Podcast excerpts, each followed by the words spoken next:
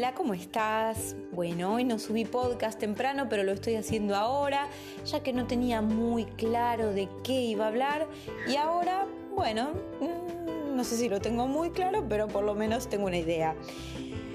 A ver, vos cantás. Eh, probás tu voz, mm, hay cosas que te gustan, hay cosas que no te gustan. ¿Qué vas a hacer? Vos necesitas hacer una construcción de la voz que quisieras tener, ¿verdad? A la hora de probar qué calidad tiene tu voz, lo haces comparándola con la de quién.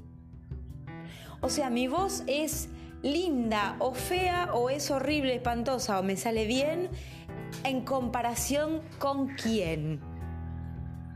Ah, eso es muy importante.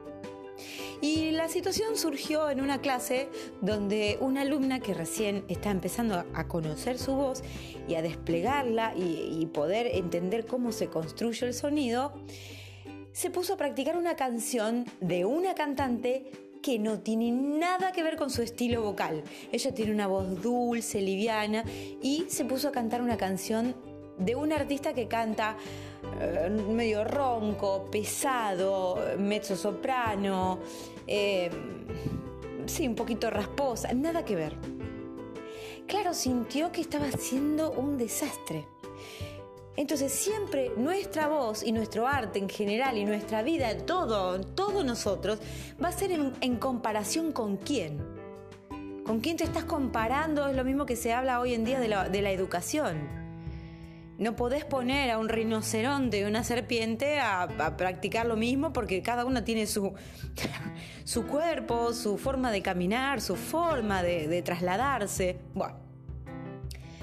Cuando quieras construir tu voz tenés que empezar a buscar primero escucharte y darte cuenta qué condiciones, qué características tiene tu voz. Si es una voz pesada, si es una voz ronca, si es una voz dulce, si es una voz fuerte, si es una voz suave, si es una voz aguda, media, grave.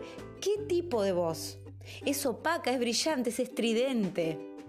Una vez que detectes esas características en tu voz, vas a buscar artistas que tengan características similares.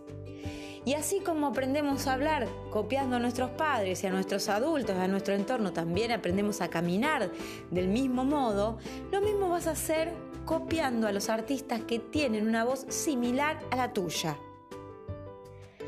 Y vas a buscar entonces material y te vas a poner a practicar esas canciones. ¿Mm? Somos muchos los que cometemos el error de empezar buscando imposibles. Eh, ¿cómo te puedo decir? Cuando yo comencé, me ponía a practicar con canciones de Queen. Imagínate la, la frustración. Pero cabeza dura, nadie me ganó en ese sentido, así que yo permanecí cantando canciones de Queen muchísimos años. Hasta que en un momento me di cuenta que no era por ahí, empecé a practicar con otros artistas y después de muchos años volví. Bueno, entonces te invito a hacer ese ejercicio empezá a hacer la recopilación de los artistas que tienen características similares a tu voz y ahí empezá a observar qué es lo que están haciendo, cómo respiran, cómo abren la boca, cómo modulan, qué potencia le ponen. ¿Gritan o no gritan? ¿Lo hacen suave? Observa con los oídos. Observa con los oídos, ese es el título que hoy le puse al podcast. Un abrazo grande y nos vemos.